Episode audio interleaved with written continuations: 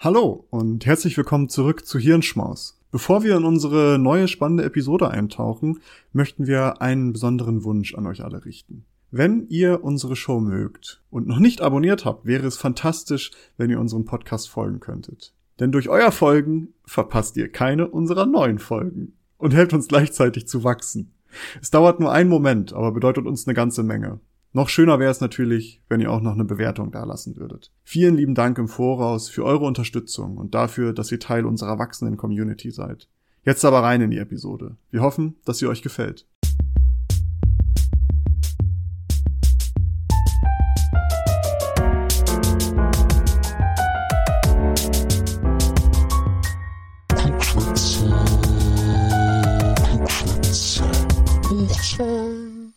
Hallo und herzlich willkommen zu einer neuen Episode des Klugschwätzer Podcasts. Wie immer in altbekannter Besetzung mit einmal Maurice. Hallo, guten Tag.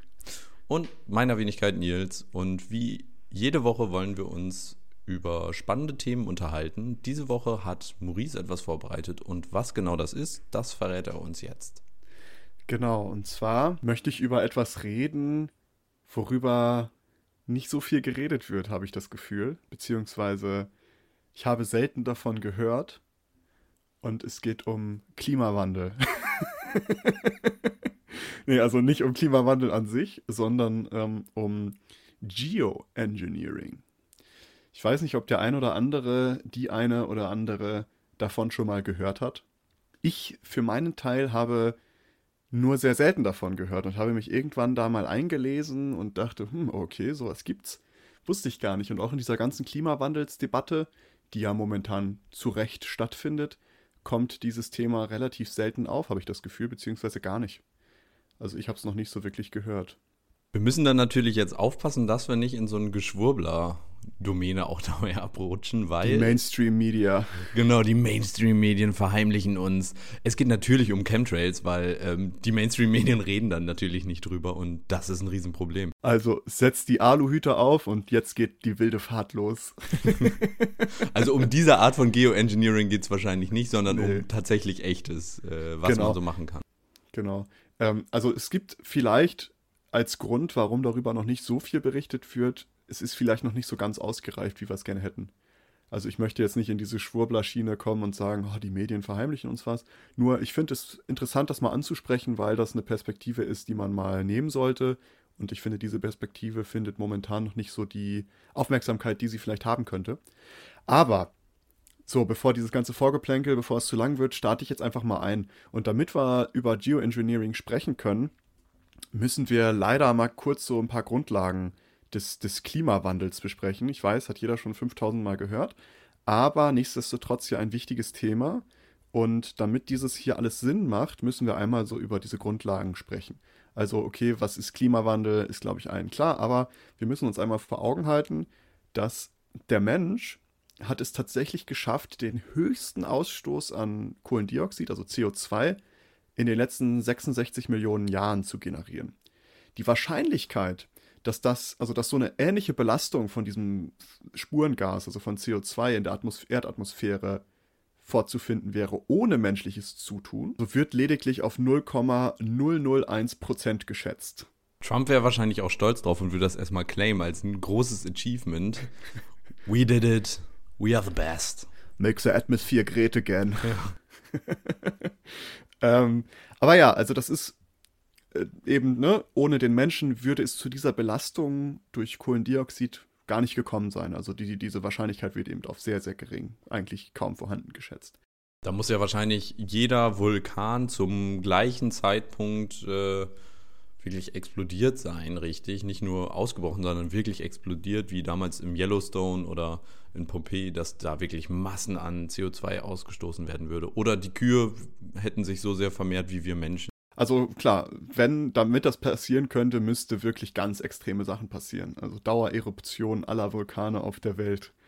so für die nächsten 20 Jahre. Nee, keine Ahnung, das ist jetzt natürlich jetzt einfach nur Gelaber, aber das können wir mal festhalten. Und die Problematik ist, wie wir ja auch alle wissen, wenn die Temperatur auf der Erdoberfläche also um 2 Grad Celsius im Vergleich zum präindustriellen Level steigt, könnte das eben große Folgen oder verheerende Folgen für die Weltbevölkerung haben.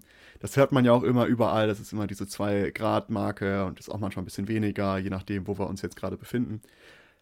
Und genau, das mal so als, als Grundlage. Ich glaube, die 2 Grad sind dieser irreversible. Irreversible. Boah. Was ist denn heute los? Oh Gott. Irreversibel. Ja, genau. Ähm, dieser Wert, der nicht mehr umkehrbar ist. ja, ähm, ab, dieses, ab zwei Grad können wir, glaube ich, auch dann, gibt es so eine Kettenreaktion. Wir sehen das ja jetzt schon in Sibirien. Die, der Permafrost haut auf, was ganz viel Methan freigibt und CO2 und so weiter. Ähm, ich glaube, 1,5 Grad ist ja immer so dieses Ziel, was man anstrebt, damit man nochmal wieder zurückkommen kann zu einem ja, vergleichbarer oder besseren Klima. Genau. Und äh, was wir bei Klima mal kurz sagen müssen, es ist völlig normal. Also Klimawandel ist sowas, das lässt sich schon seit Ewigkeiten, seit Anbeginn des Planeten zurückverfolgen. Also es ist völlig normal, dass es immer einen Wechsel zwischen Eiszeiten und Warmzeiten gibt, ähm, weil eben das, dieser Wechsel wird dadurch hervorgerufen, dass eben die Energiebilanz der Erde sich verändert. Und die Energiebilanz der Erde besteht im Hauptteil daraus, dass eben die, der Planet mit Energie in Form von ständiger Strahlung, also von Sonnenstrahlung, versorgt wird. Und von dieser Strahlung werden 70 Prozent sind davon für das, für das Klimasystem der Erde relevant und werden hauptsächlich in Wärme umgewandelt. Also die kommen in die Erde rein, werden in Wärme umgewandelt und werden wieder von der Erde abgegeben im Grunde genommen. Die restlichen 30 Prozent werden in den Weltraum zurückreflektiert. Also die Strahlung kommt irgendwo auf die Erde, wird entweder aufgenommen und zu Wärme umgewandelt oder reflektiert sich zurück ins, ins Weltall. So, dieses Zurückreflektieren ins Weltall, also diese Fähigkeit, das nennt man Albedo. Das spreche ich jetzt schon mal an, weil da kommen wir später nochmal zu, zum Albedo. Nur das jetzt schon mal vorweg. Also die Energiebilanz der Erde kann also irgendwie in diesem Energieerhaltungssatz festgehalten werden, dass ähm, die durch die Erde erzeugte Wärme eigentlich gleich der von der Erde absorbierten Sonnenstrahlung sein muss. Und sobald sich diese Bilanz in irgendeiner Art und Weise verändert, also die Intensität von Sonnenstrahlung oder wie auch immer, ähm, kann, das eine Klima, kann das einen Klimawandel zur Folge haben. Und diese Änderungen können eben auf drei verschiedenen Weisen stattfinden. A, die Intensität der Sonnenstrahlung variiert. B, der Albedo nimmt zu, also die Reflektivität von Sonnenlicht. Oder C, die absorbierenden Gase in der Erdatmosphäre beeinflussen die abgehende Wärmestrahlung der Erde. Das ist dieser Treibhauseffekt, den ihr wahrscheinlich auch schon alle gehört habt. Und dazu auch noch mal ganz kurz als Grundlage: Treibhauseffekt ist auch etwas Natürliches, weil das beschreibt im Grunde genommen das natürliche Vorhandensein bestimmter Spurengase in der Erdatmosphäre. Diese Spurengase absorbieren die von der Erde abgegebene Wärme, also dieses Sonnenlicht, was in Wärme umgewandelt wurde, steigt ja wieder nach oben und diese Spurengase absorbieren diese Wärme und schicken diese wieder zurück. Wir waren ja auch nur durch den Klimawandel oder durch dieses, diesen Treibhauseffekt überhaupt in der Lage, auf der Erde zu entstehen oder zu entstehen, weil ganz am Anfang war die Erde ja nicht bewohnbar, weil es auch zu kalt war. Und nur durch den Treibhauseffekt hat sich die Erde ja erwärmt. Jetzt spoilerst du hier schon wieder, aber oh ist, Gott, in Ordnung, hör, ist in Ordnung. Ich hör auf, ich bin leise. Du weißt einfach zu viel schon. Es tut mir leid, ich stelle jetzt dumme Fragen. nee, alles gut. Nee, aber zu dem Treibhauseffekt, also die, die Wärme, die aufsteigt, wird von diesen Spurengasen absorbiert und wieder zurückgeschickt. Sonnenstrahlung im Gegensatz dazu wird aber durch die unterschiedliche Wellenlänge, die Sonnenstrahlung hat, eigentlich problemlos durchgelassen von diesen Spurengasen. Also diese Sonnenstrahlung trifft immer noch auf die Erde, die Wärme kann aber nicht komplett wieder ins Weltall entweichen, sagen wir so. Ohne natürlichen Treibhauseffekten, jetzt komme ich dazu, was du gerade schon angesprochen hast, würde die Temperatur nicht wie jetzt momentan bei durchschnittlich 15 Grad liegen, sondern bei minus 18 Grad. Celsius natürlich, wir sprechen hier nicht in Fahrenheit. Und äh, bei drastischer Zunahme dieser Spurengase steigt natürlich selbstverständlicherweise die Temperatur auf der er Erdoberfläche, äh, da die durch Sonnenstrahlung entstandene Wärme nicht wieder entweichen kann und somit halt dann da irgendwie in diesem ewigen Loop gefangen ist, sag ich mal. Also es wird immer wärmer. Die klimawirksamsten Spurengase, also die, die am meisten Wärme absorbieren und am meisten Sonnenstrahlung durchlassen, sind CO2 und Methan. Darum hast du ja gerade auch die Kühe angesprochen, weil die hauen natürlich ordentlich Methan raus. CO2, dazu kommen wir gleich nochmal. Und das Problem bei diesen Spurengase, die haben, bei diesen Spurengasen, die haben eine sehr hohe Verweildauer in der Atmosphäre und das kann bis zu zehn Jahren äh, betragen. Also zehn Jahre können die in der Atmosphäre durch die Gegend fliegen.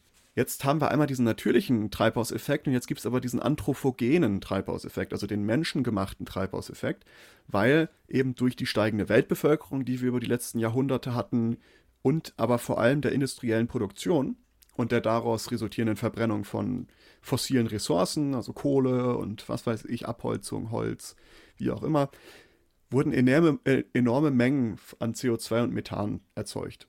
Die Folge ist, wie wir ja heute alle wissen, die Temperaturen auf der Erde steigen an und die genaue Ausgestaltung, also was, wie dieser Klimawandel letztendlich ganz genau aussehen wird, ist bis dato auch immer noch relativ unklar, muss man auch sagen. Also es gibt viele Dinge, die sich schon abzeichnen, wo man sagen kann, okay, das wird passieren.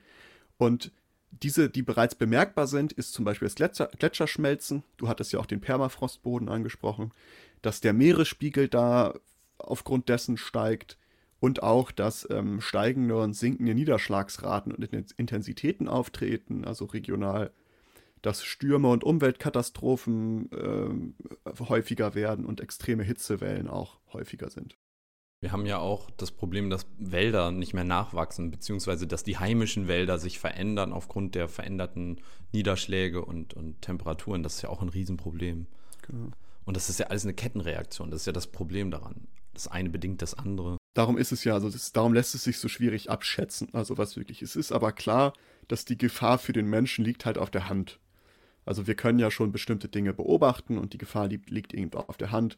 Aber das, das, das Tragische daran ist, was wir auch alle wissen, die, diese internationalen Umweltabkommen, die wir bis jetzt alle hatten, die haben noch nicht so wirklich eine Verbesserung bewirkt. Also es ist noch nicht wirklich besser geworden, dass wir jetzt sagen, okay, wir sind jetzt, wir sind jetzt auf einem guten Weg. Und jetzt komme ich zum eigentlichen Thema. Das war jetzt alles Vorgeplänkel. Entschuldigt auch, wenn ich da jetzt vielleicht nicht der, der Riesenfachmann bin und vielleicht das ein oder andere übersprungen habe oder nicht zu nicht so tief reingegangen bin, wie es vielleicht vonnöten hätte sein müssen, aber ich glaube, als Grundlage dient das sehr gut und jetzt möchte ich im Grunde genommen auf dieses Geoengineering zu sprechen kommen. Und weil eben diese ganzen Maßnahmen, die durch diese Umweltabkommen getroffen wurden, bis jetzt nicht so wirklich Früchte getragen haben, schaut man sich natürlich auch nach Alternativen um. Also was kann man machen? Momentan ist halt die CO2-Einspeisung irgendwie ein großes Thema und ähm, wie man das am besten machen kann, durch weniger Fliegen, durch CO2-Handel und etc. pp.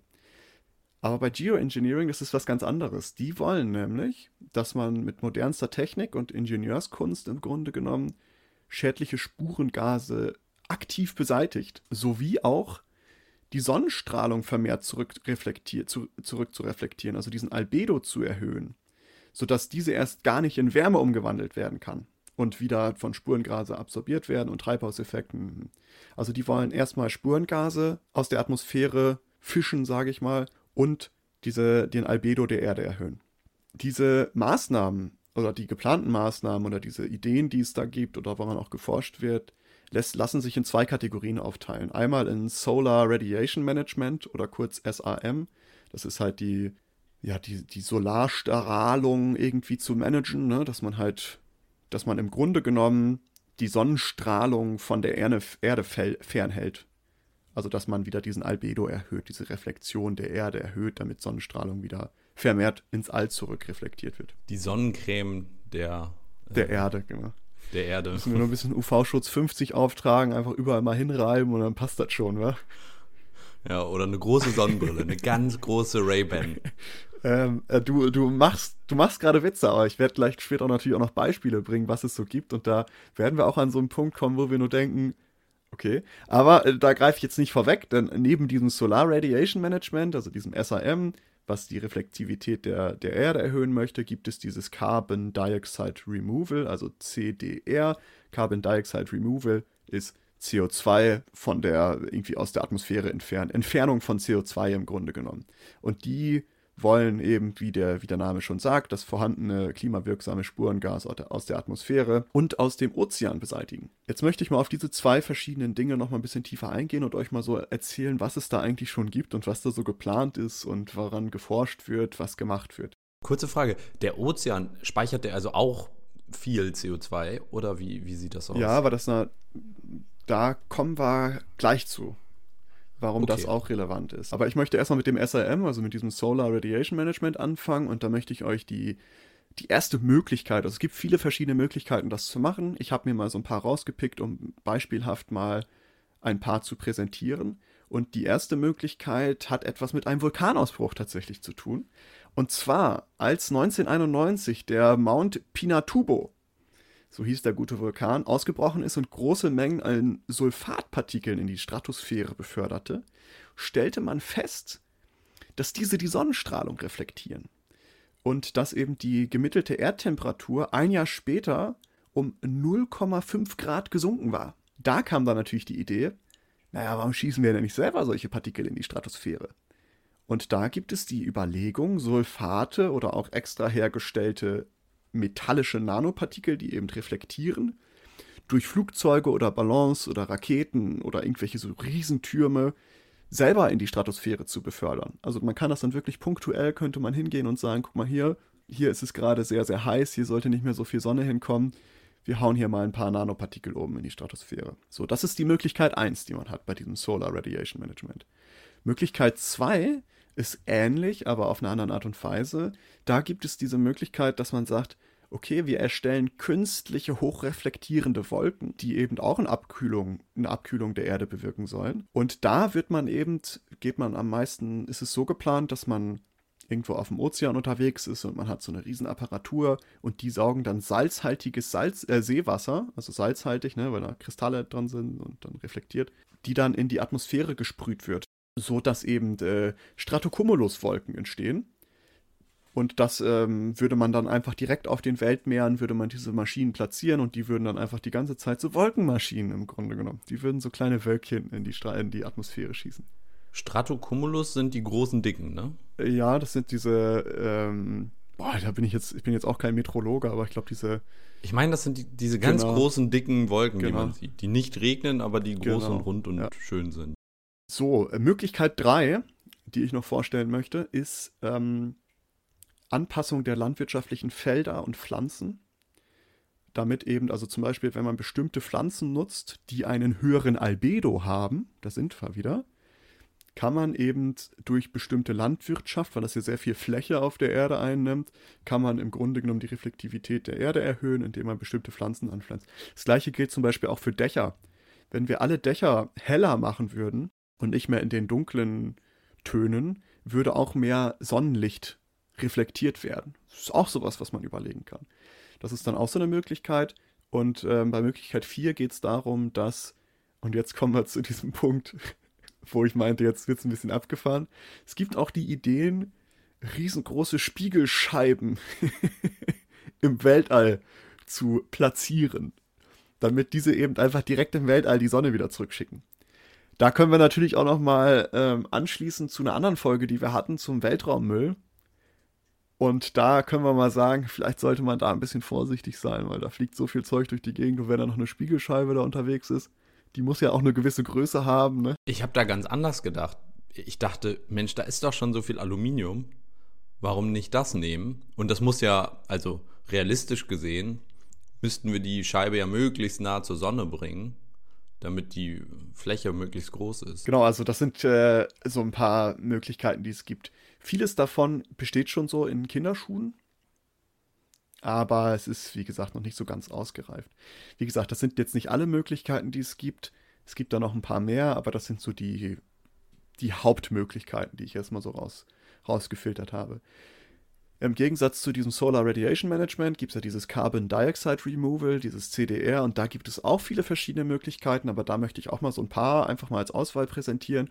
Und eigentlich der aufsehenserregendste Entwurf, der es auch schon irgendwie in einer gewissen Art und Weise gibt, ist es künstliche und hocheffiziente Bäume zu bauen, die eben große Mengen CO2 aus der Atmosphäre oder Luft filtern, diese komprimieren und dann ist aber die Frage, die, das muss auf irgendeine Art und Weise gespeichert werden. Wie genau dieses komprimierte CO2 gespeichert wird oder wieder stattfinden soll, ist derzeit noch relativ unklar, wobei dazu auch grobe Entwürfe entstehen, die stelle ich auch gleich später mal vor.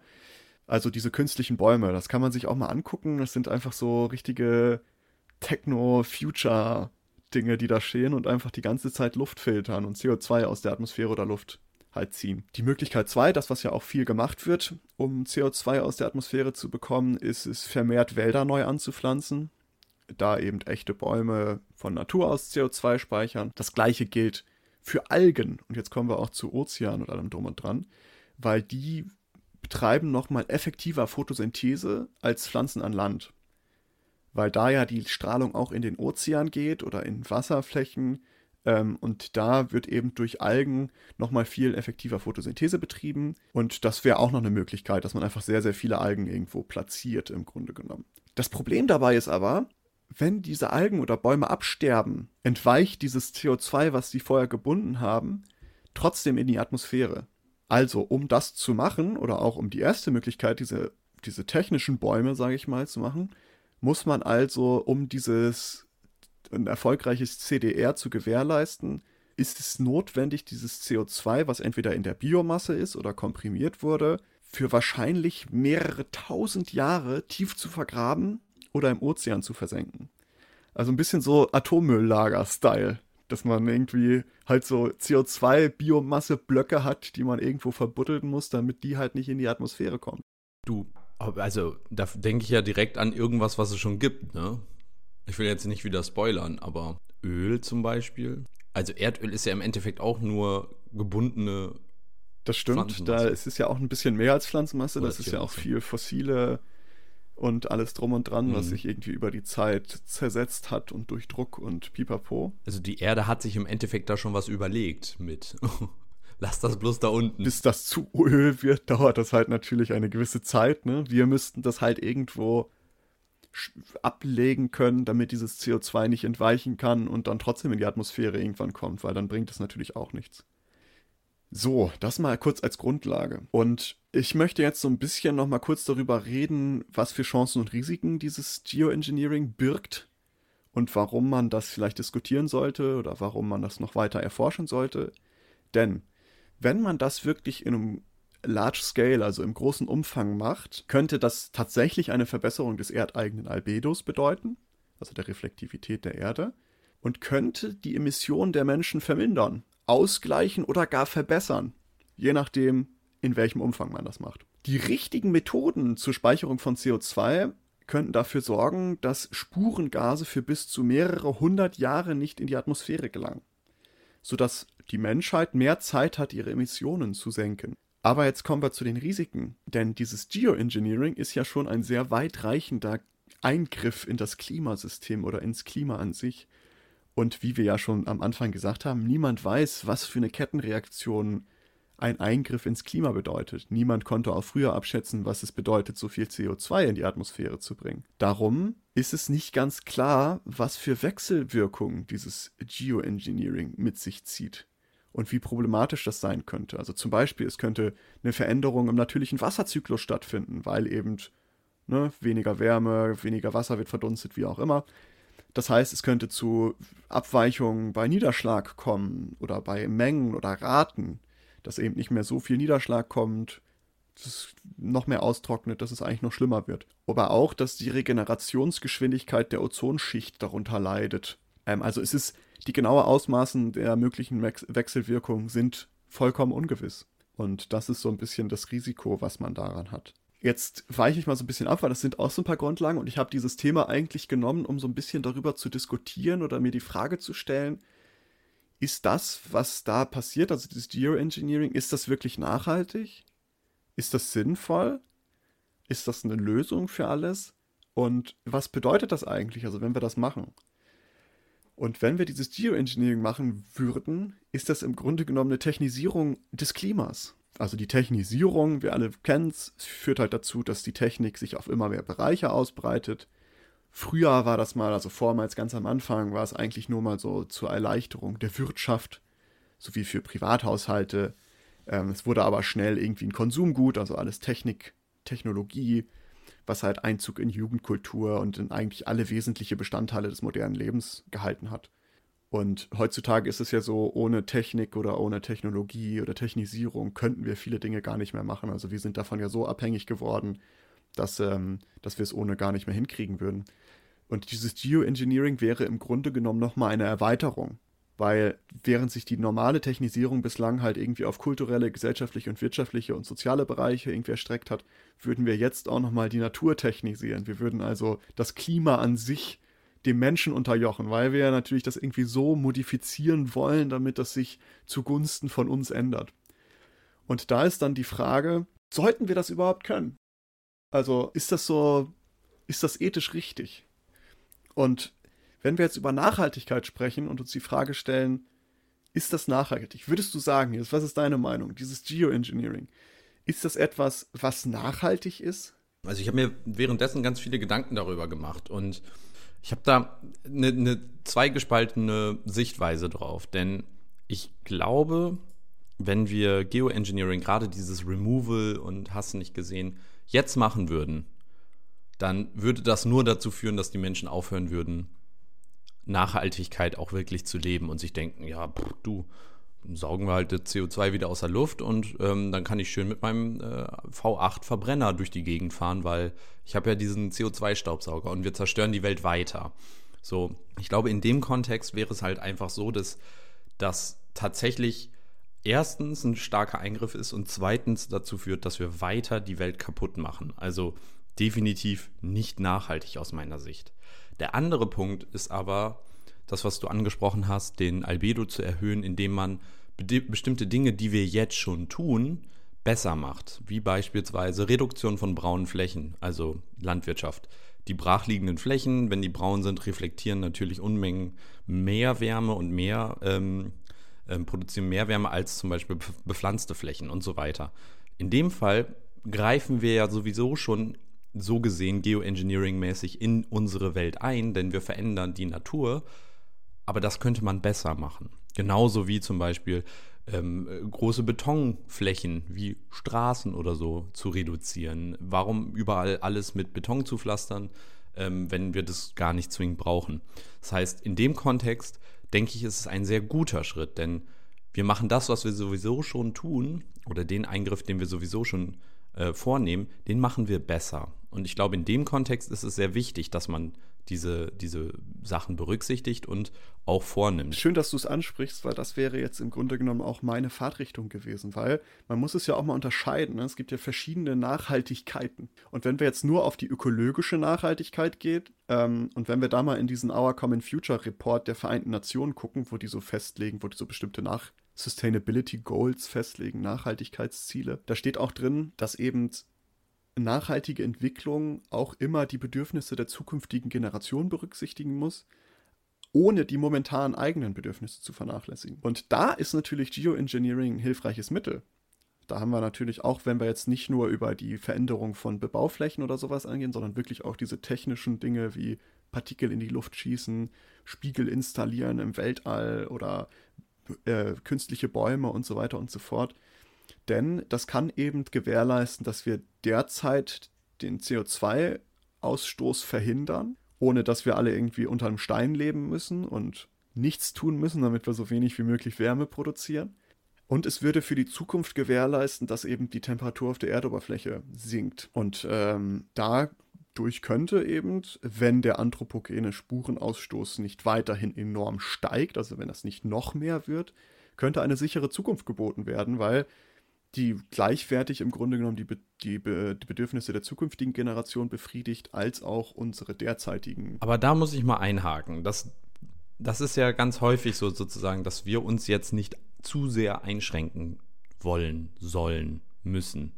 Aber dem Punkt, ich weiß nicht, mit dem tue ich mich ein wenig schwer. Ich meine, wir haben jetzt mindestens 100 Jahre lang, wenn nicht sogar 200 Jahre lang als Menschheit, jetzt nicht wir beide, so alt sind wir ja noch nicht, aber die Menschheit hat 200 Jahre lang schlecht und falsch gelebt. Und zu sagen, ich möchte mich jetzt, weil ich das so kenne und sich das so etabliert hat, ich möchte mich nicht zu sehr einschränken, weil das ist meine Lebensweise. Ich gucke, wo ich an vielleicht ganz kleinen Drehschrauben was ändern kann. Natürlich ist das der erste richtige Schritt, aber langfristig müssen wir sagen, nee, unsere Lebensweise, die wir gerade an den Tag legen, die ist falsch. Und wir müssen grundlegend an dieser Art und Weise, wie wir leben und wie unsere Gesellschaft funktioniert gerade, müssen wir was ändern. Denn andernfalls können wir nämlich diesen, dieses nachfolgende Generationen müssen auch auf dieser Welt leben können, nicht erreichen, wenn wir uns überlegen, ja, wir machen doch jetzt gerade Klimawandel, riesiges Thema gerade, aber ich habe das Gefühl, so richtig viel passiert da gerade noch nicht. Ich meine, Danneröder ist das beste Beispiel, die A49. Der Plan ist von vor 40 Jahren und der wird jetzt umgesetzt. Also die, der, das ist vollkommener Irrsinn, diese Straße da zu bauen, aber es wird trotzdem gemacht. Warum? Keine Ahnung. Und das das sind so viele Punkte, wo ich denke, nee, das ist halt falsch. Wir müssen grundlegend anders denken und wir müssen eventuell akzeptieren, dass unsere aktuelle Lebensweise falsch ist oder viele Einschränkungen für nachfolgende Generationen hat und wir müssen jetzt grundlegend dagegen steuern und da muss jeder Mensch dann sozusagen diese Selbstreflexion aufweisen oder hoffentlich äh, haben, um zu sagen, okay, alles klar, ich bin auch bereit, da was zu tun. Da braucht man aber dann attraktive Alternativen. Und ich glaube, das ist der wichtige Punkt. Wir müssen attraktive Alternativen bieten, sodass es nicht, wie du gesagt hast, unterm Stein leben ist, sondern anders leben, aber trotzdem schön. Ich glaube, dass äh, da ganz viele Faktoren eine Rolle spielen. Also es, mein, mein Hassthema schlechthin, Social Media.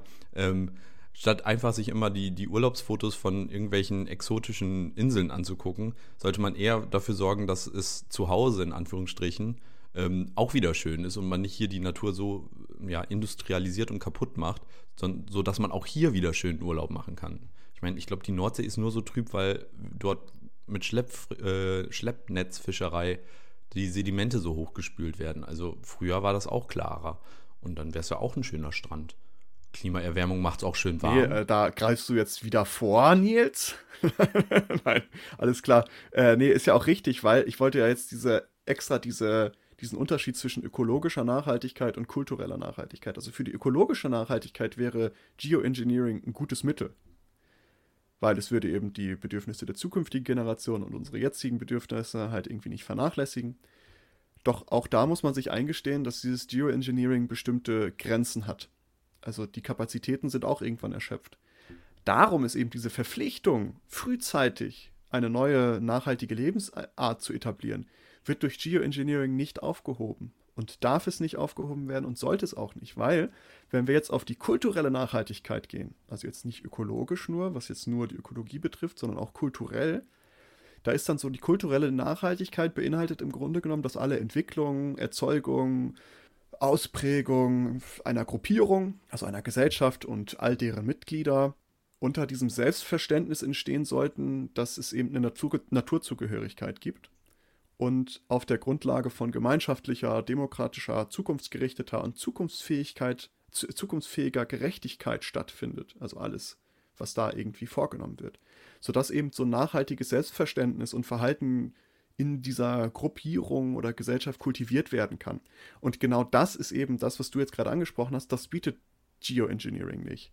Weil, sollte es tatsächlich effektiv sein, dieses Geoengineering, könnte das die Motivation der Menschen, eben selber durch ihre Handlung des Spurengasausstoßes zu senken, könnte darunter leiden, weil eben, man würde sich sagen, ja, ne, warum soll ich das noch machen, wenn das hier ausgefiltert wird? Genau das, was du gerade angesprochen hast. Es könnte sein, dass das passiert und dass damit eben keine wirkliche kulturelle Nachhaltigkeit erschaffen wird oder erreicht wird, weil eben keine Reduzierung der Emissionen stattfinden würde oder im schlimmsten Fall, dass die Emissionen sogar noch weiter steigen würden, weil man sagt, naja, dann stelle ich mir da jetzt so ein, ne, ich baue jetzt eine Fabrik und mache weiterhin mit Kohle, dann stelle ich mir da hinten diese fünf technischen diese Fake-Bäume, äh, genau, die Staubsauger hin und dann passt das schon. Dann kann ich weitermachen wie bisher, vielleicht noch ein bisschen krasser.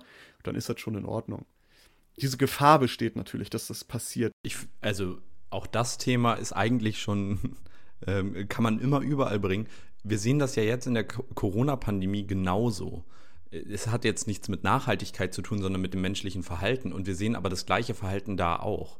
Ja. Ich hoffe, ich nehme jetzt nichts wieder vorweg, aber okay es ist ja jetzt gerade so, dass wir durch Corona im Lockdown uns befinden sollten und so im Sommer war es so, die, die Zahlen gingen runter, es sah so aus, als wäre jetzt gerade ein guter, ähm, wir wären in einem guten Flow und die Leute wurden leichtsinniger und dachten sich, ja, ist doch alles gut. Jetzt können wir wieder lockerer sein, jetzt können wir uns wieder mit vielen Leuten treffen.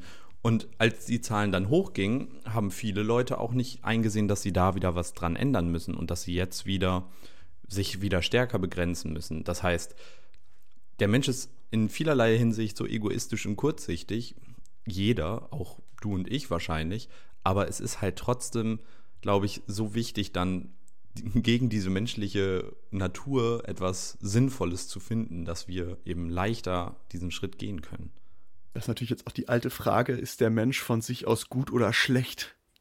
Ne? Ja. Da können wir auch mal lange drüber diskutieren. Aber, äh, aber äh, das, damit sprichst du was Gutes an, weil ich würde jetzt gerne einmal, so um, um, um diesen Part abzuschließen, ich habe noch einen kleinen Part, den ich zum Ende einmal besprechen wollen würde, aber um das abzuschließen, also wir haben mal so kurz über Geoengineering, was ist das überhaupt, was für Möglichkeiten gibt es da, woran wird geforscht und alles drum und dran geredet und auch, dass das eben eine hohe Technisierung des Klimas ist und dann auch darüber über die Frage diskutiert, ob das überhaupt nachhaltig ist, also macht das Sinn. Und ich möchte als Fazit ziehen, dass das, es ist ein Jein. Also, dass man sollte, finde ich, über diese Möglichkeiten diskutieren und sie auch in Betracht ziehen, aber nur in einem gewissen Umfang. Also, dass wir eben sagen, okay, es ist als, als supplementierendes Mittel, als ergänzendes Mittel zu den Maßnahmen, die wir eh treffen müssen, also zu der Reduzierung von CO2, die wir momentan eh machen müssen und auch machen sollten und hoffentlich auch irgendwie in den nächsten Jahren schaffen, sollte man aber auch überlegen, ob das vielleicht eine Möglichkeit ist, sich ein bisschen Zeit zu erkaufen. Weil wir stehen mit, der, mit dem Arsch an der Wand, sagen wir mal so. Und vielleicht ist, sind wir an dem Punkt, wo wir sagen, okay, vielleicht ziehen wir das wirklich in Betracht, dass wir eben die, das Klima in einem sehr, sehr kleinen Umfang technisieren, ohne halt eventuelle zu große Dominoeffekte hervorzurufen. Aber dass das vielleicht ein supplementierendes Mittel wäre, was durchaus sinnvoll ist. Aber es sollte nicht das alleinige Mittel sein. Also entscheidet der Klugschwätzerrat jetzt hier per Beschluss ja, aber auch nein. Nein, nämlich wenn es große Auswirkungen hat, die wir nicht vorhersehen können. Ja, bei den Dingen, die wir sowieso schon machen, die wir besser machen können. Genau. Können wir so an die UN weiterleiten und die können das dann. Die können das dann so umsetzen. Nee, weil ich sehe zum genau. Beispiel großes Potenzial in diesem Carbon Removal, äh, Carbon Dioxide Removal. Also jetzt gerade, also diesen Albedo erhöhen ist auch cool, und das wird ja auch momentan schon gemacht, wie du gesagt hast, ne? Wird ja auch schon ein bisschen dran gedacht. Aber so wirklich gemacht wird es auch nicht, muss man mal ehrlich sagen. Also, dass man das wirklich jetzt im großen Umfang irgendwie tun würde. Steht ja auch im Gegen, also konträr zu ähm, der Solar- Aufbau von Solarplatten auf Dächern, denn die würden die Dächer nun nicht weiß machen oder hell machen, sondern ganz im Gegenteil würden sie die Dächer ja noch dunkler machen. Genau, aber da könnte man ja wirklich mal überlegen, ob man so Maßnahmen greift, wie so Partikel in die Luft schießen dass eben das reflektiert wird. Ja. Aber was wie schwieriges gesagt, Thema. Ja, ist schwieriges Thema. Da sind wir jetzt auch keine Fachmenschen.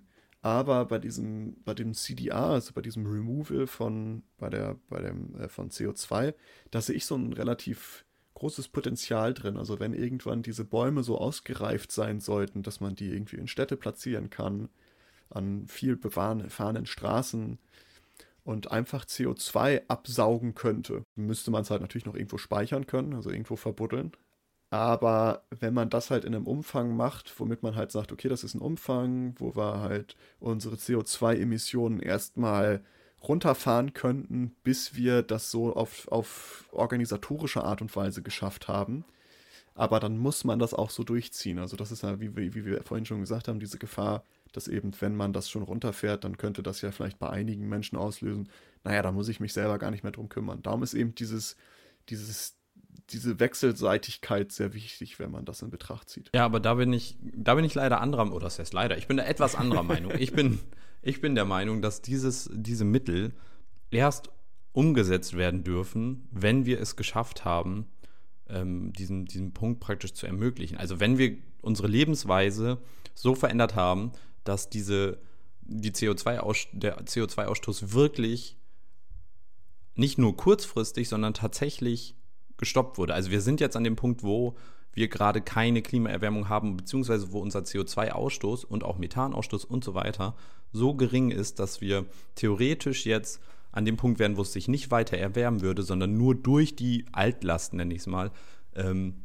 sich eine, noch eine Erwärmung stattfindet. Diese Altlast könnte man dann entfernen. Aber wir sehen ja jetzt schon, äh, bestes Beispiel, erneuerbare Energien. Es gab einen großen Vorstoß, aber jetzt ist es schwieriger, eine Windkraftanlage zu bauen als ein Kohlekraftwerk.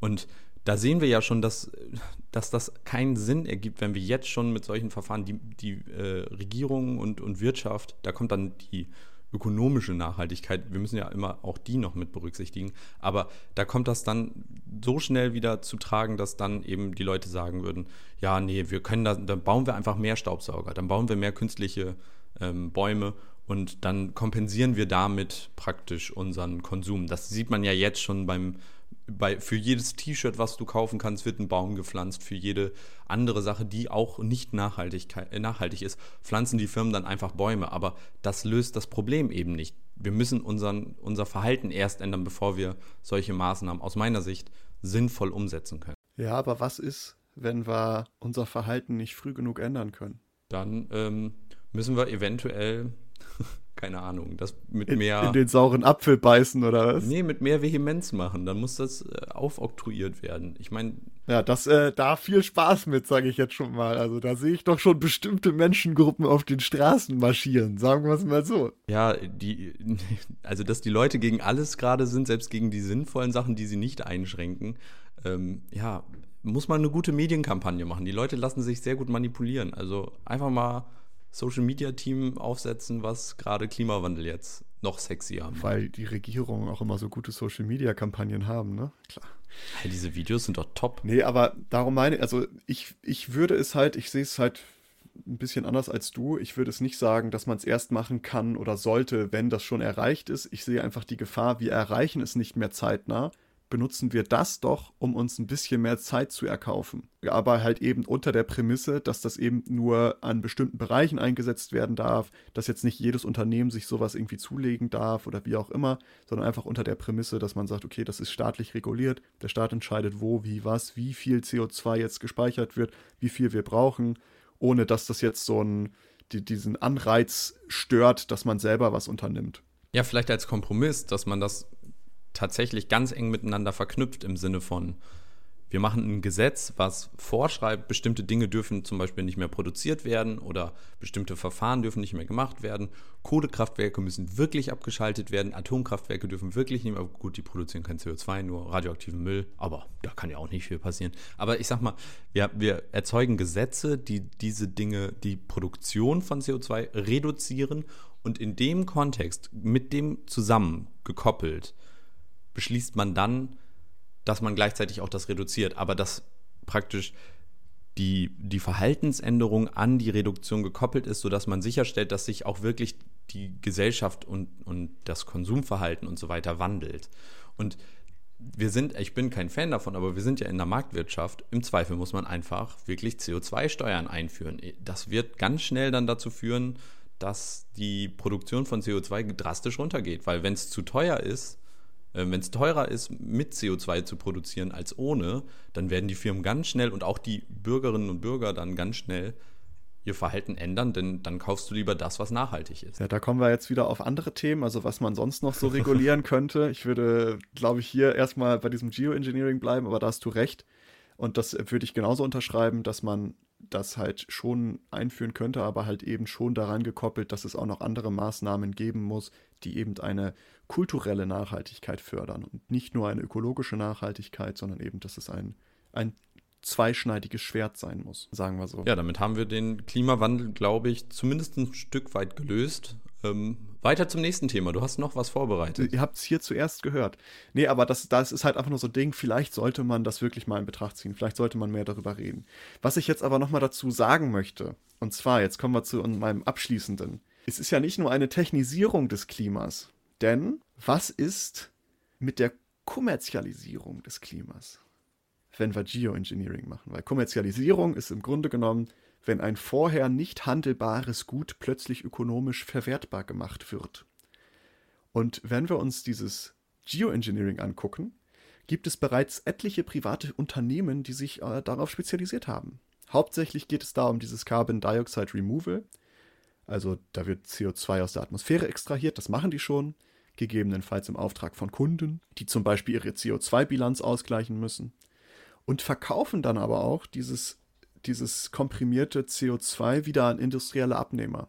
Die zum Beispiel, es gibt, es gibt auch, du kannst diese Spurengase auch extrahieren, machen auch selber welche äh, äh, Unternehmen.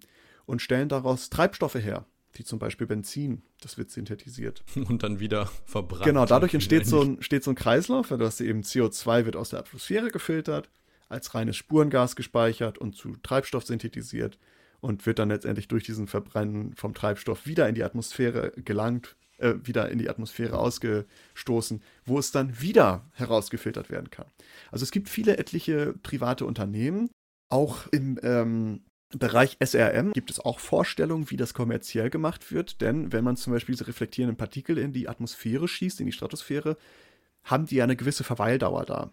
Und diese Partikel müssten im Grunde genommen immer wieder neu in die Stratosphäre befördert werden oder Wolken müssten immer wieder neu in die Luft gesprüht werden, damit das eben auch eine langfristige Maßnahme ist.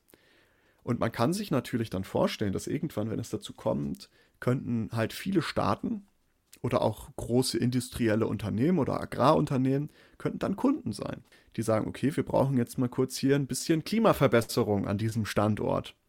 Und tatsächlich ist es momentan schon so, dass Richard Branson und Bill Gates, also ich glaube, jeder kennt die beiden, sehr, sehr arme Männer, die haben bereits äh, Millionen in solche Startups investiert. Bill Gates, äh, Windows und Microsoft-Gründer, der andere, den kennt Richard Branson ist der von Virgin. Das ah. ist der, der macht äh, halt ganz viele Sachen. Er hat ähm, Virgin Books, Virgin Airlines, die haben auch Virgin ähm, Space. Oh, wie heißen die denn? Virgin Space? Virgin Space, glaube ich. Das, das ja heißt einfach Virgin Space, ne? Ich glaube wohl. Genau, also alles, was irgendwie mit Virgin zu tun hat, ist Richard Branson. Darum haben wir eben die Kommerzialisierung des Klimas, weil das Klima, was eigentlich vorher ein nicht handelbares Gut wird, wird plötzlich zu etwas, was ökonomisch verwertbar wird. Denn die Unternehmen könnten sagen, okay, ihr wollt eine Klimaverbesserung dieser Staat, dann bezahlt dafür. Also ja, oh. ist es auch eine Sache, die auch sehr wichtig ist. Wir haben jetzt über die Technisierung einfach nur geredet und wiefern das nachhaltig ist. Aber wenn wir an diesen Punkt kommen, ist es ungeheuer wichtig, dass eben eine frühzeitige Regulierung von Geoengineering stattfindet. Und das sollte am besten auf internationalem Staatsbund-Ebene stattfinden, also völkerrechtlich weil eben nur so kann eine verantwortungsvolle Entwicklung irgendwie oder eine verantwortungsvolle privatwirtschaftliche Erschließung von Geoengineering gewährleistet werden, weil sonst Unternehmen zu viel Macht bekommen. Wir haben ja jetzt schon das Problem, Unternehmen haben schon zu viel Macht. In Amerika können wir es gerade wieder gut beobachten, dass Facebook da von etlichen Staaten angeklagt wurde wegen kartellrechtlicher Probleme, weil die durch den Zukauf von WhatsApp und Instagram zu viel Macht generiert haben. Aber das ist ja ein Pipifax im Vergleich dazu, wenn du Unternehmen hast, die das Klima regulieren könnten. Und das ist ja auch eine Sache, Geoengineering könnte auch militärisch genutzt werden. Ja, und aber vor allen Dingen kommen wir jetzt wieder in so eine ganz ekelhafte Richtung. Und zwar nur, also aus, also zwei dumme ah, du, Sachen. Du spoilerst schon wieder. Ich weiß genau, wo du hin möchtest. Okay, dann gehe ich den Weg noch nicht. hör, hör, erst noch zu. Danach kannst du sagen, oh, das wird interessant, ob du wirklich das sagen wolltest, weil ich möchte jetzt abschließend noch zwei Kritikpunkte zur Kommerzialisierung besprechen, die sich eben auf Geoengineering angewandt, die ein sehr, sehr düsteres Bild malen. Und zwar, das, der erste Hauptkritikpunkt bei, bei der Kommerzialisierung von vorher nicht wirtschaftlich verwertbaren Gütern ist, dass eben die, dass diese Kommerzialisierung von einem Gut oder einer Leistung dazu führt, dass unfaire Verhandlungsbedingungen entstehen. Das ist so der erste Kritikpunkt. Der zweite Kritikpunkt ist eben, das hatte ich vorhin auch schon mal angesprochen, sollte man einige Dinge wirklich kaufen können? Gibt es da nicht irgendwie eine ethische oder moralische Grenze, wo man sagt, okay, das sollte man jetzt nicht kaufen können? Um auf diesen ersten Punkt, auf die Fairness, auf diese unfairen Verhandlungsbedingungen einzugehen, und ich glaube, da wolltest du, glaube ich, gerade drauf hin, oder vielleicht auch nicht, vielleicht irre ich mich auch, aber es kann ja so sein, dass nicht jeder Staat auf der Welt es sich leisten kann, diese Maßnahmen zu finanzieren. Genau. Eine, eine Entlastung des Klimawandels könnte ungleich verteilt sein. Während sich also reiche, äh, wahrscheinlich vermehrt westliche Staaten diese sich eine Abkühlung verschaffen könnten, wie so eine Cola mit Eis im Sommer im Grunde genommen, müssten besonders Entwicklungsländer, also die jetzt momentan schon am härtesten vom Klimawandel betroffen sind, die würden dann sich das nicht verschaffen können. Also die würden weiterhin mit den Auswirkungen des Klimawandels kämpfen müssen. Und die reichen Staaten, die sich das leisten könnten, könnten sagen, naja, bei uns ist es ja angenehm. Also wir haben jetzt mal das, das, die Temperatur noch mal um einen Grad gesenkt. Ja, aber das ist eine ganz dumme, dumme, dumme, dumme ähm, Sichtweise. Aus zwei Gründen. Erstens, ähm, ja, das ist natürlich die Sichtweise von, von kapitalistisch denkenden Firmen dann. Wir wollen daraus Profit machen und wir können damit Geld machen, aber es ist so kurzsichtig und dumm, denn das Klima hängt ja zusammen. Es ist ja nicht so, dass, ja gut, ich mache jetzt hier ein bisschen äh, Carbon Dioxide Reduction und dann ist mein Klima hier lokal besser. Das ist ja Quatsch. Das Klima hängt ja zusammen. Auch wenn das Kli der Klimawandel, das Klima heißt ja Klima und nicht Wetter. Wetter ist lokal, Klima ist global. Du kannst den Klimawandel nur global angehen. Und dann zu sagen, also natürlich würde das genau dazu führen. Ich bin mir ziemlich sicher, dass dann eben nur die reichen Staaten ähm, ja, da irgendwas machen würden. Oder anders gesehen, sobald die auf den Trichter kommen, oder das, die sind ja auch nicht dumm, ähm, die werden relativ schnell das merken, dass, oder wissen das dann, dass man das global machen muss. Und dann wird, wird jeder Staat dazu gezwungen. Und die Last ist einfach unterschiedlich. Das heißt dann, die armen Länder müssen genauso viel bezahlen wie die reichen Länder, weil ist ja überall gleich der Klimawandel. Und die armen Länder bleiben schön arm dann und können nichts machen dagegen. Und das ist irgendwie, das ist so unfair, weil vor allen Dingen die armen Länder, die jetzt gerade ähm, Entwicklungsländer sind, die sind meistens ja nicht an dem, an dem Klimawandel schuld, sondern das sind die Länder, die jetzt reich sind oder gerade reich werden, wie China und so weiter. Also ein ganz beschissenes, äh, also ja, ja. wäre aus meiner Sicht ganz schlecht und was, wenn uns die, die, ja, der Kapitalismus eins gesagt hat oder gezeigt hat, dann gibt es wenig Ethisches, was man nicht handeln kann. Also ich glaube. Genau, das ist ja der letzte Punkt. Ne? Inwiefern sollte man das handeln können? Also inwiefern sollte Klima oder ich sage das jetzt natürlich immer sehr, also was du gesagt hast, stimmt natürlich. Klima ist jetzt nicht Wetter und das so einfach irgendwie lokal zu be beeinflussen ist schwierig. Ich breche das jetzt nur mal sehr pathetisch herunter und sag mal Klima handeln. Ähm, das war auch keine, also es sollte auch nicht so klingen. Ich, also ich weiß. die Sichtweise, denke ich, ist vollkommen klar und das wird auch wahrscheinlich der erste Schritt sein, so dass Länder dann damit praktisch sich selbst besser dastehen lassen können, weil wir tun ja was für den Klimawandel. Ja. Und darum ist es eben auch ethisch eine große Frage, inwiefern sollte der Mensch die Macht haben, das Klima in so einer Art und Weise beeinflussen zu können oder technisieren zu dürfen. In dem Grunde genommen ist es ja relativ normal. Also ich meine, jedes, jedes Lebewesen oder jeder Organismus beeinflusst irgendwie das Klima, aber das wäre halt in einem Umfang, was damit nicht mehr vergleichbar wäre. Also das wäre so, wie wir es schon mit CO2 gemacht haben, aber dann nochmal irgendwie ein ein Level krasser, weil dann könnten wir selber entscheiden, oh, wie viel wollen wir denn momentan haben und pipapo. Also das würde irgendwie, eine Natürlichkeit würde verloren gehen. Und das ist natürlich auch die Frage. Ja, wenn man das, ja, aber wenn man das versucht dann vernünftig zu machen und zwar im Sinne von, okay, das ist kein kapitalistisches äh, Geschäftsmodell, sondern wir versuchen gerade hiermit jetzt unsere Schäden, die wir verursacht haben, zu bereinigen, dann würde ich sagen, dann ist das schon legitim zu sagen, wir versuchen jetzt das, was wir jetzt in den letzten 200 Jahren kaputt gemacht haben, versuchen wir jetzt mal wieder so, zumindest zu relativieren und die Schäden, die wir beheben können, beheben wir. Das finde ich ist vollkommen, vollkommen gangbar und ethisch auch eigentlich sogar der richtige Weg. Wenn man es in diesem Umfang macht, ja. Also wenn man das eben in diesem Verständnis macht und nicht einfach nur, okay, damit erkaufe ich mir jetzt noch mehr CO2, was ich in die Luft ballern kann. Darum, also das ist eben eine große Frage. Darum kann, möchte ich als Abschluss einmal das Resümee formulieren und sagen, Geoengineering sehr interessant, guckt euch das gerne an. Alle Links und Quellen habe ich in den Show Notes verankert. Da könnt ihr gerne nochmal selber an, äh, euch ein Bild machen. Und auch die Unternehmen könnt ihr euch mal angucken, die damit schon, schon arbeiten oder das handeln, sage ich mal. Aber Geoengineering ist sehr interessant und durchaus ein Mittel, was man in Betracht werden, äh, gezogen werden sollte in der derzeitigen Klimawandel-Diskussion, finde ich, oder finden wir, denke ich ja auch. Aber in einem Maße, dass es vorher sehr gut durchdacht sein sollte und Wechselwirkungen abgeschätzt werden sollten, nicht nur ökonome, äh, ökologisch, sondern auch kulturell. Also dass man eben Geoengineering nicht als Allheilmittel sehen sollte, sondern nur als ergänzendes Mittel, um die derzeitigen Bestreben nur noch zu unterstützen.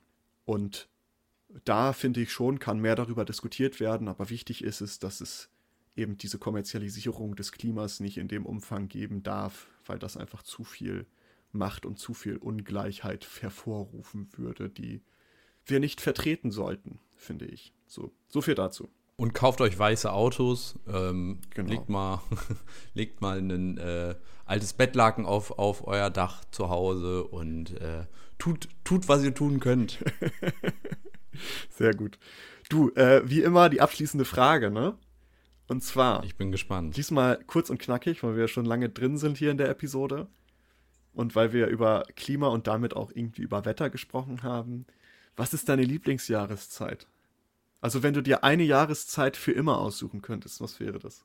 Ja, ich habe, äh, glaube ich, also ich weiß nicht, das war früher anders, aber gerade dieses Jahr wieder ganz stark gemerkt. Ich glaube, Spätsommer, Anfang Herbst. Wenn es noch angenehm warm draußen ist, so ein bisschen, aber es jetzt anfängt so langsam, alles wird bunt, bisschen Wind, ist auch jetzt nicht unerträglich warm. Das können wir auch wahrscheinlich nur noch ein paar Jahre sagen, aber. Wenn ihr das in zehn Jahren hört, dann.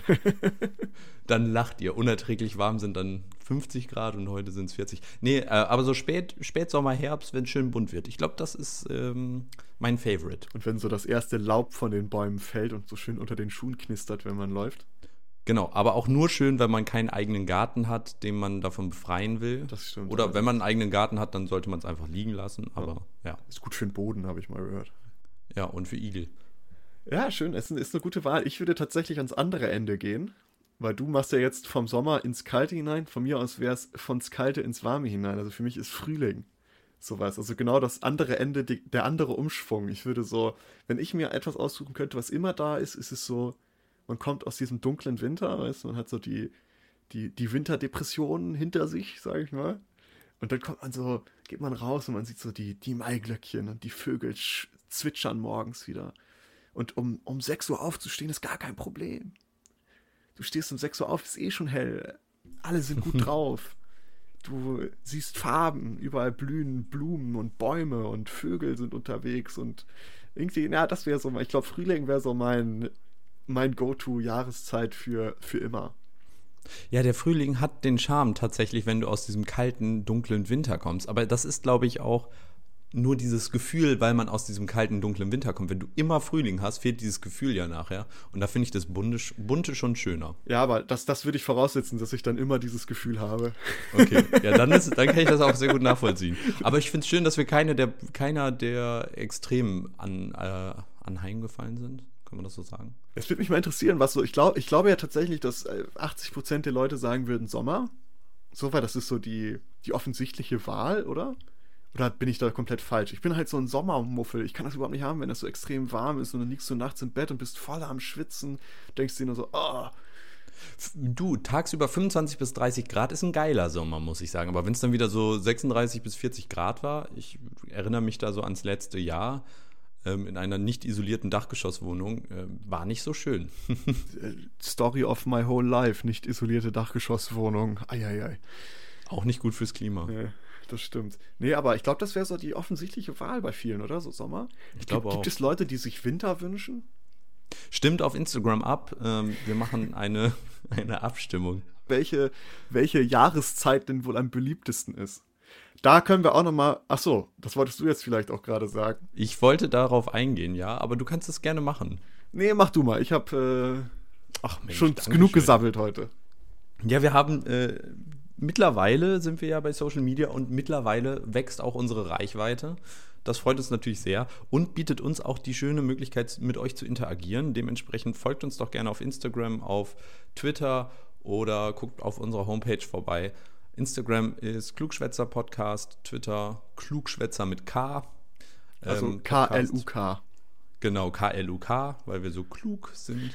Und ähm, ja, folgt uns da, lasst ein Like da und was auch noch eine Sache ist, ähm, falls ihr ein, äh, ein iOS-Gerät habt, also ein iPhone, iPad, oder sonstiges, gebt uns gerne mal fünf Sterne bei äh, iTunes. Das hilft tatsächlich ungemein, denn dann werden wir ein bisschen besser gelistet und noch mehr Leute kommen in den Genuss, unseren Podcast sich anhören zu können. Und uns freut es natürlich, wenn es euch gefällt. Also lasst ein Like da. Und auch nochmal ein äh, Warum hören uns so wenige Frauen? Oh ja. Ich glaube, am Ende des Jahres machen wir mal so ein kleines Data Science Analyse unserer ZuhörerInnen äh, wir haben nämlich deutlich zu wenig Frauen. Also ähm, erzählt es euren Müttern, Schwestern, Freundinnen, äh, Freundinnen von Freundinnen. Wir müssen das gleicher aufteilen, denn das Thema ist ja für alle spannend. Genau, wir machen Spannendes für alle Menschen. Genau. Und diverse haben wir gar nicht. Das wäre auch cool. Also falls ihr ähm, euch divers äh, identifiziert, gebt das gerne auf Spotify an, damit wir das auch sehen. Wir wollen alles wissen. Diese Folge ist übrigens äh, gesponsert bei Google. Ähm, also, wenn ihr diese Suchmaschine noch nicht kennt, nee, Spaß beiseite. Also, ja, das auch nochmal. An alle Frauen und diverse, hört uns doch gerne. Aber auch, auch Männer hört haben. uns auch gerne. Das wird wahrscheinlich niemand hören hier. also keine von den, von den angesprochenen Personengruppen. Ja, aber in dem Sinne, ich fand, es war wieder ein, also diesmal tatsächlich ein diskussionsreiches Thema. Ja, das dachte ich mir schon, dass ich mit dir da viel drüber schwadronieren kann. Und das, äh, da habe ich das mal genommen und dachte, interessant, das auch mal anzustoßen, die Thematik an sich. Und es hat mich gefreut, dass du so lehrreich deinen Senf dazugegeben hast. Schön reingegrätscht bin und immer alles vorweggenommen habe. genau. Nächstes Mal kannst du meine Themen einfach machen. In diesem Sinne würde ich sagen, wir verabschieden uns äh, und sagen, wie immer, bis zur nächsten Woche, bleibt frisch und erhöht euren Albedo. Bis dann, tschüss. Danke, dass ihr diese Episode komplett gehört habt. Solltet ihr uns hier noch nicht folgen, würden wir uns sehr freuen, wenn ihr unseren Podcast abonniert und bewertet. Wir stecken viel Arbeit in dieses Projekt und freuen uns über jedes Feedback. Folgt uns gerne auch auf Instagram und oder Twitter, wenn ihr absolut nichts mehr verpassen wollt. Links dazu findet ihr in der Episodenbeschreibung. Danke für den Support, hoffentlich bis zum nächsten Mal.